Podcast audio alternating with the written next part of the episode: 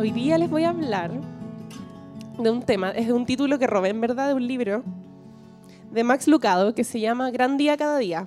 Y uno de los capítulos se llama así, y dice Gratitud para los días ingratos. Eh, ¿Alguien, además de yo, es quejón en la vida? Chiquillos, que de verdad yo soy muy quejona. Así, soy más pesimista que, que positiva. Entonces, el tema de la gratitud como que nunca ha sido mi tema, porque siempre es como no, soy más y como que no, y la cuestión. Porque yo creo que a otras personas también les pasa esto, que, bueno, las personas que a veces como que somos más pesimistas eh, por cosas de la vida, eh, como que te ponía un poco el parche antes de la haría, ¿cachai? Como, no, yo creo que va a pasar esto, prefiero pasar, a ver, no sé, pucha, no tengo un ejemplo fresco, pero, eh, ay, no sé, como eh, tú, quieres que pase algo bueno, pero prefieres pensar que va a pasar lo malo, porque si pasa, si no te desilusionas. ¿Cachai? Entonces, como ya quiero quedar en la universidad en esta carrera, pero no, no voy a quedar. No, en verdad no. Entonces, de esa forma como que te evitáis la desilusión, ¿cachai? Como te desilusionáis antes, antes de que, de que pase lo que tú crees que va a pasar. Entonces, eh, más en los días ingratos, pues yo creo que todos tenemos días ingratos, ¿cachai? Así que de esto voy a estar compartiendo un poquito ahora de lo que, de lo que Dios me ha estado hablando. Y quiero empezar con algo que encontré tan muy gracioso que estaba en este libro y que es eh, la vida, o sea, el día de un perro versus el día de un gato. Quiero saber cuántos prefieren los perros en vez de los gatos. ¿Cuántos prefieren los gatos?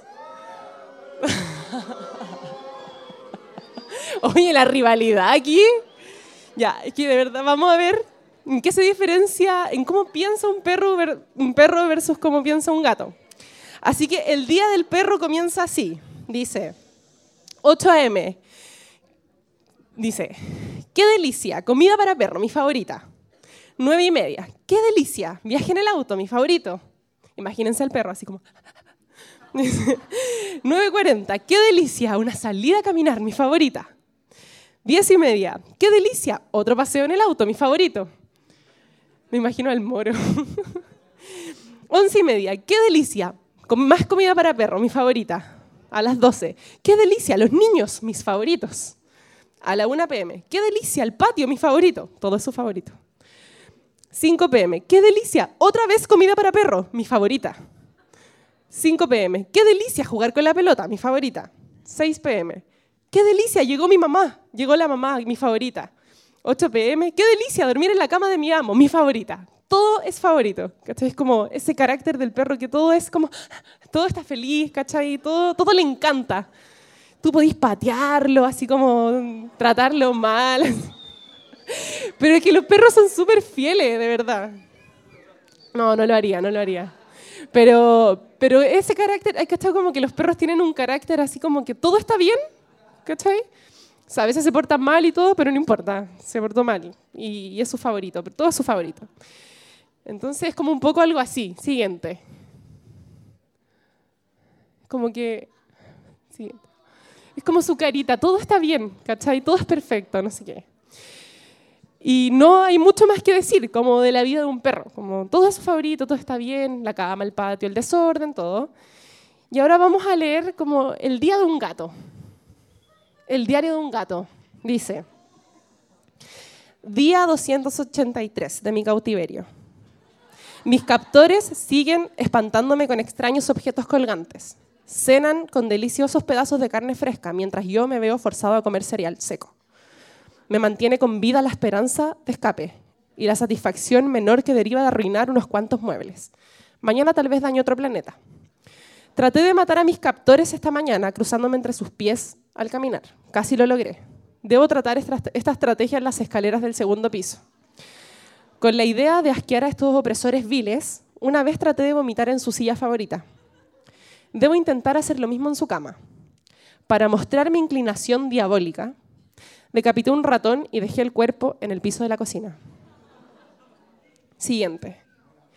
Hicieron ruiditos de bebé y me manosearon la cabeza llamándome un gatito muy fuerte. Eso no funcionó como lo había planeado. Durante una reunión con sus cómplices me pusieron en aislamiento solitario. Alcancé a escuchar que mi aislamiento se debía al poder de mis alergias. Debo aprender qué significa eso y cómo utilizarlo para mi beneficio. Estoy convencido que los demás cautivos en esta casa son sirvientes, tal vez informantes. Al perro lo sueltan de vez en cuando y el muy ingenuo parece feliz cuando regresa. Sin lugar a dudas, es un retardado mental. El pájaro se comunica regularmente con los humanos. Debe ser un informante. Tengo por cierto que se mantiene al tanto de todos mis movimientos. Debido a su ubicación actual en la jaula metálica está seguro, pero no puede esperar.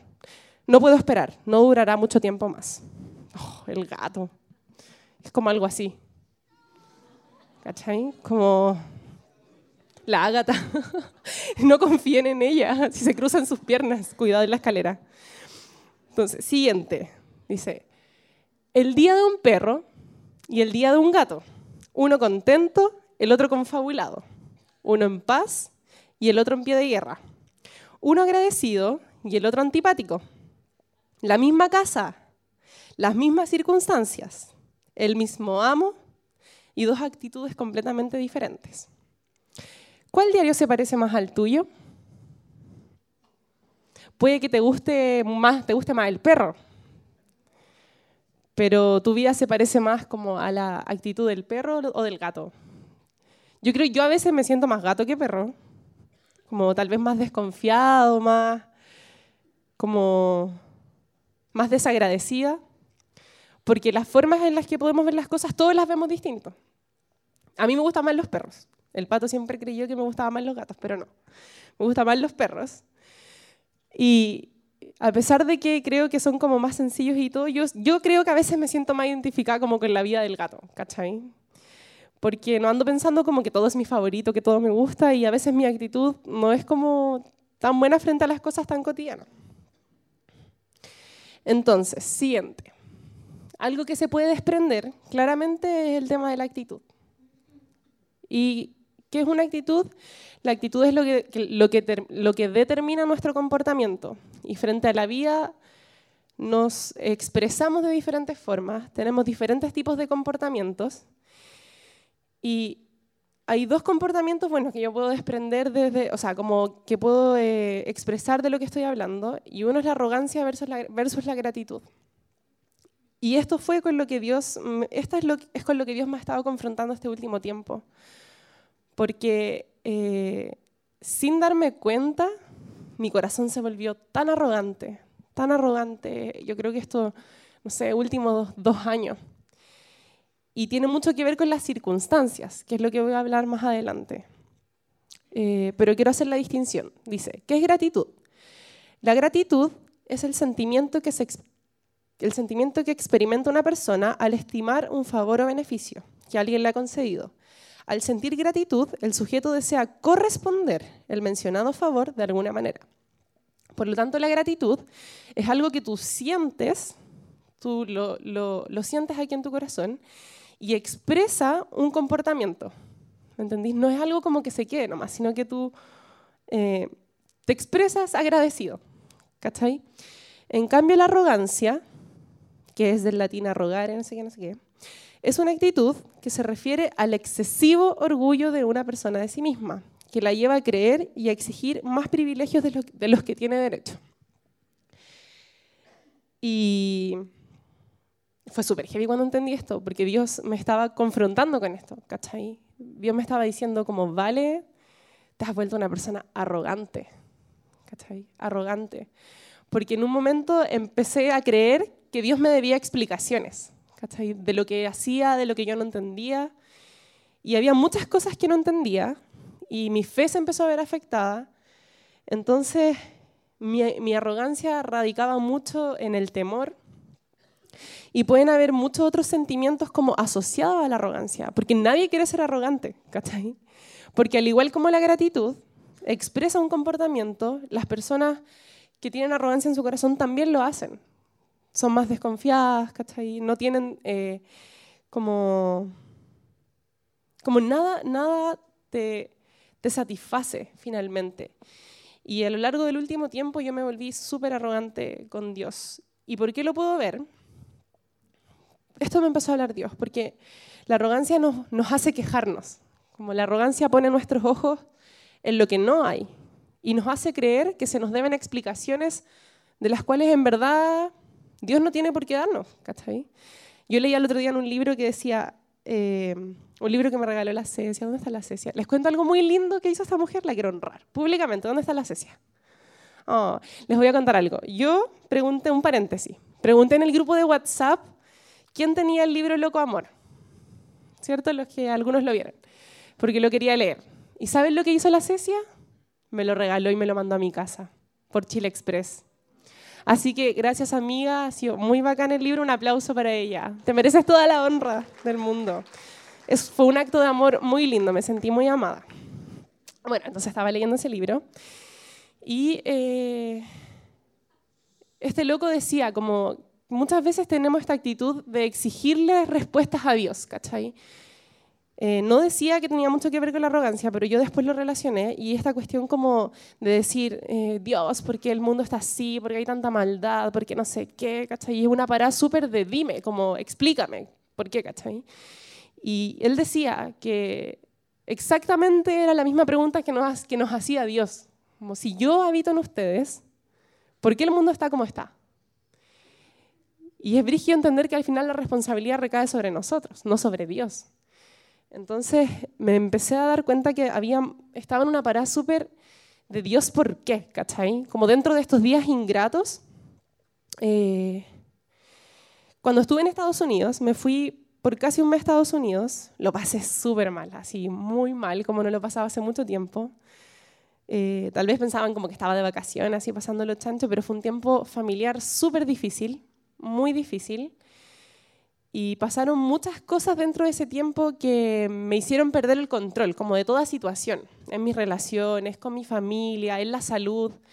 Eh, me empecé a sentir súper mal y no podía ir al doctor porque allá era mega carísimo, me salía muy caro y me faltaba todavía tres semanas para volver a Chile. Entonces eh, necesitaba hacerme exámenes, al parecer tenía como algo de salud que era complicado ¿Les ha pasado como que se sienten mal y, es, y te sentí, o sea, empezáis a tener síntomas como graves de salud y te da miedo, como en serio googleáis y es muerte, así mal, ¿cachai? Lo peor que puedes hacer.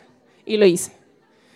Entonces, en verdad, no, yo estaba ya, decía, no, es que me voy a morir. Y entré en una crisis con Dios, como de, de salió como toda mi arrogancia, ¿cachai? Como, Dios, en verdad, no me quiero morir y tú quieres que yo me muera y por qué es tu voluntad, así, muy brigia. Entonces, eh, en un momento perdí completamente el control de todo y estaba botada en el suelo del baño llorando, porque era como mi único lugar privado. Y, y me di cuenta de esto, como estaba pidiéndole a Dios como respuesta súper como de, tú a tú, ¿cachai? Y si bien Dios es nuestro amigo y todas esas cosas, como en ese momento me di cuenta que había perdido como de verdad mi devoción y mi reverencia como hacia Dios, ¿cachai? Y ni hablar de gratitud, pues en verdad no, cero pizca de gratitud en mi corazón. Entonces, con el pasar de los días, bueno, fui entendiendo, Dios me fue hablando y volví a valorar eh, el dolor, porque el dolor nos forma, dice la Biblia. Así que, bueno, es un poco como de lo, de lo que ha sido para mí. Siguiente, por favor. ¿Qué pasa con nuestra actitud? ¿Qué es lo que muchas veces determina nuestra actitud? Son las circunstancias. ¿Y qué son las circunstancias? La vida se compone de circunstancias. la vida se compone de momentos, los momentos de circunstancias, que es un poco sinónimo. ¿Y qué son las circunstancias? Esto me llamó mucho la atención la descripción. Una de las descripciones que encontré dice que las circunstancias son condición o característica no esencial de tiempo, lugar, modo que rodea a una persona o cosa y que influyen en ella, en ellas o en hechos relacionados con ellas. Y me llamó mucho la atención que dijera no esencial, porque no es algo que te determina, ¿cachai? Pero muchas veces las circunstancias lo son todo. ¿Quién se ha sentido así? Como que en verdad eh, lo estáis pasando súper mal y en verdad no hay salida. Es como, no, todo está negro, aquí no hay, no hay mejora de nada, ¿cachai? Y ¿saben qué? Yo siento que nosotros como dentro de nuestra edad, como de las personas que estamos acá, somos muy así, como que vivimos por las circunstancias. ¿cachai? Y nuestra fe se ve determinada por lo que estamos viviendo, por las circunstancias en las que estamos viviendo ahora. Y de eso yo me di cuenta cuando estaba allá, ¿cachai? Como que una mera circunstancia de tres semanas, fueron muchas circunstancias pasando, pero removió mi fe, ¿cachai? Como lo más profundo de mi fe. Entonces yo dije, ¿dónde miércoles estoy cimentada, ¿cachai? Van a ser 10 años que voy a cumplir de cristiana. ¿Dónde he puesto mis pies? ¿Quién está, sobre qué estoy pisando? ¿Es Jesús? ¿Es mi roca? Porque al final las circunstancias me están haciendo dudar tanto y me están haciendo tambalear tanto que en verdad no tengo fe. Es como contradictorio. Entonces, chiquillos, no, las circunstancias no son nuestra verdad. Y hay una lámina que me faltó aquí poner después. Pero como podemos tener circunstancias buenas e ideales, como estar tomando sol en la playa, que sería maravilloso que pudiéramos vivir así, como salir del trabajo nos vamos a la playa. O podemos estar abrumados por las circunstancias, como muchos de nosotros yo creo que estamos, porque siempre están pasando cosas en la vida que nos hacen eh, nos hacen cuestionarnos como nuestra estabilidad, etc. Entonces yo quiero que tú pienses aquí, ¿cuál es tu circunstancia hoy día? ¿Y cómo está terminando esa circunstancia tu fe? ¿Está, ¿La estás fortaleciendo o estás dudando de quién es Dios? ¿Estás dudando de lo que Dios te ha dicho, de las promesas que Dios te ha dado? ¿Y cuál es la actitud que estás teniendo frente a esto? ¿Y saben por qué es tan importante la actitud, chiquillos? Porque la actitud es una de las pocas cosas que nosotros podemos moldear conscientemente. Si tú haces consciente qué tipo de actitud estás teniendo, tú puedes cambiar esa actitud. Y el tema de la actitud nos favorece. Si tenemos una buena actitud, créanme que van a pasar cosas entonces, en relación a las circunstancias, yo quiero que piensen, ¿qué circunstancias están viviendo o qué cosas han pasado durante este último tiempo? ¿Y cómo se ha visto afectada su fe en relación a eso? Esta es la lámina que no tengo ahí, pero lo voy a decir. Toda circunstancia es pasajera, porque donde estás ahora no vas a estar en cinco años más. Pero la gracia y el amor de Dios no son circunstanciales. Y esto, bueno, era como la lámina más importante y no está. Porque estaba, estaba terminando la prédica, hablando de gratitud y de todas esas cosas. Les voy a contar mi trágica historia. Estaba terminando la prédica y me fui a cambiar de ropa, ¿cachai? La dejé así como sin guardar. Y dejé el computador prendido y me fui a cambiar de ropa, después bajé y se estaba actualizando. se estaba actualizando el nuevo Windows y fue horrible. Así que bueno, por eso no está, no está del todo terminada. Pero esto es importante y es lo más importante. Toda circunstancia es pasajera, pero la gracia y el amor de Dios por ti no pasa. Esto no es circunstancial. No es si lo hiciste bien o lo hiciste mal. Porque la Biblia dice en Romanos 5.8 que aún siendo pecadores Dios murió por nosotros. Y esta, bueno, son dos cosas, como vivir por fe o por las circunstancias, cosas que en verdad definen nuestra conducta de gratitud o de arrogancia, como lo que, lo que Dios me hablaba. El Salmo 18.2 me gusta caleta porque expresa, creo que expresa mucho como esto de vivir por fe. Y David hablando, haciendo esta declaración, diciendo, el Señor es mi roca, mi amparo, mi libertador, es mi Dios, el peñasco en que me refugio, es mi escudo, el poder que me salva, mi más alto escondite. Me encanta, me encanta esa descripción, como mi más alto escondite, Cuando la circunstancia en verdad te abruma, ya no, no hay nada como, nada bueno.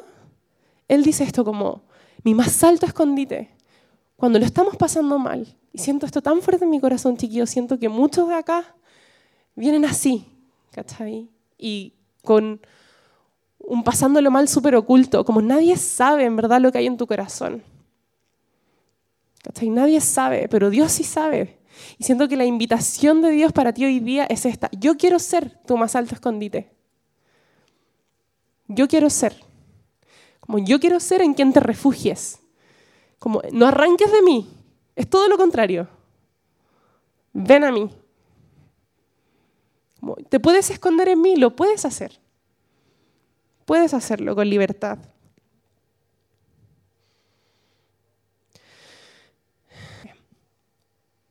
Voy a leer un pasaje que está en Lucas 17 y que es el de los diez leprosos que fueron sanados. Dice, mientras Jesús seguía camino a Jerusalén, llegó a la frontera entre Galilea y Samaria.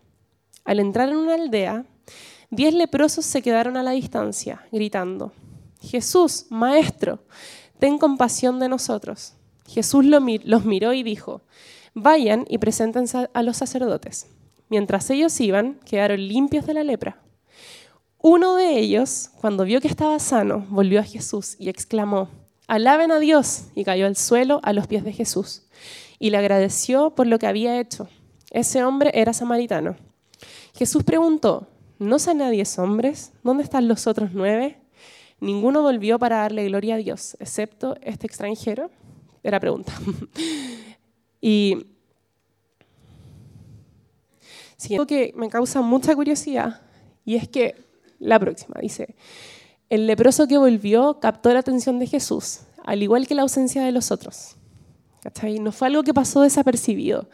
Y es súper heavy porque yo me imagino como si eres un leproso, ¿cachai? Que se te está cayendo la piel a pedazos, que has estado excluido toda tu vida, que la gente te rechaza, que la gente no te quiere tocar, que has vivido años eh, enfermo, ¿cachai? Y de repente te encontráis con un hombre que dice ser el Mesías y le clamas, le pides, por favor, sáname. Y vais caminando así y de repente te empezáis a sanar.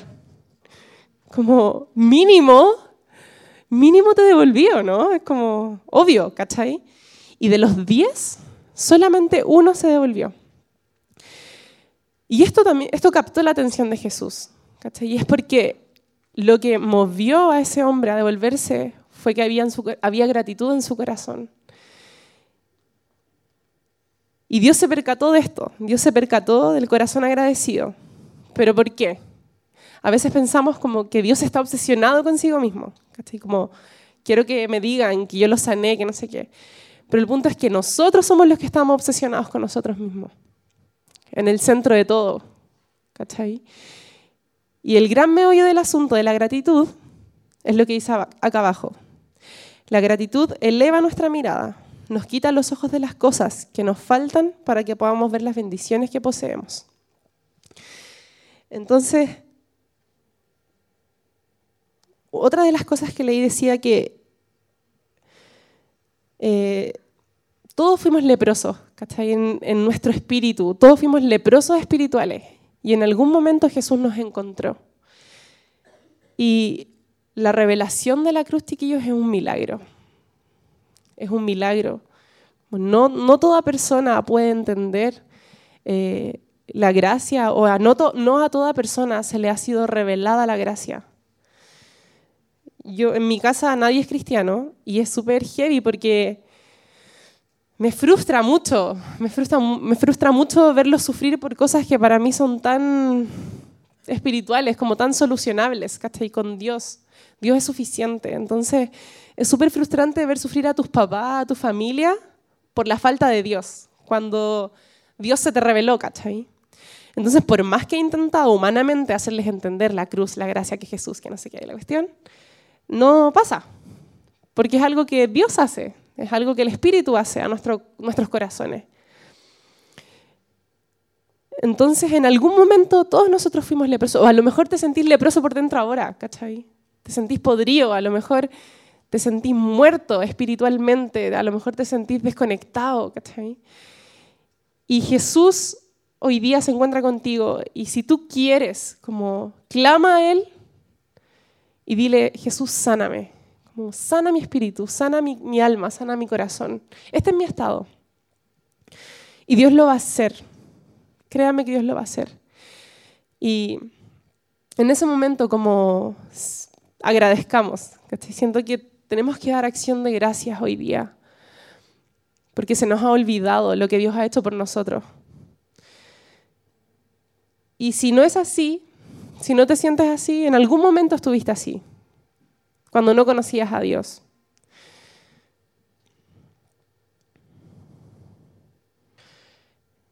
Mi última lámina dice, no es la felicidad lo que nos hace agradecidos, es la gratitud la, que nos hace felices. Y no tengo nada más, en verdad era muy cortito, pero creo que Dios quiere hacer algo con nosotros.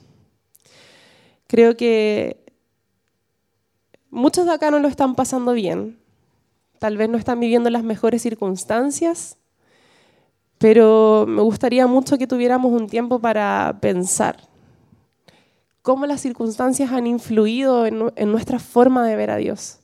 Cómo las circunstancias de tu vida han influido en cómo tú te relacionas con Dios. ¿Estás enojado con Dios? ¿Quieres pedirle explicaciones a Dios? ¿Le has expresado tu dolor a Dios? como realmente has derramado todo lo que sentías a Dios. Porque Dios todo lo sabe, pero otra cosa es que tú lo verbalices. Porque cuando uno verbaliza, a veces es mucho más fácil entenderse. Y yo creo que Dios quiere como resolvernos, ayudarnos a resolvernos, ¿cachai? Y siento que en esta confusión de las circunstancias nos hemos vuelto arrogantes. Yo me he vuelto arrogante, me volví arrogante. Y ha sido heavy como tener que arrepentirme de esto. Tener que reconocer que Él es Dios y Él es sabio y Él es bueno. Y que me ama a pesar de todo, aun cuando las circunstancias me digan lo contrario. Entonces yo creo que Dios quiere venir hoy día como a, a ponernos sobre tierra firme, chiquillo. A ponernos sobre tierra firme, sobre la tierra de, amor y de gracia que no tiene nada que ver con lo momentáneo, no tiene nada que ver con lo bueno o con lo malo, sino que tiene que ver con algo que te afirma. ¿cachai? Si tú te has sentido eh, desarraigado, ¿cachai? Como,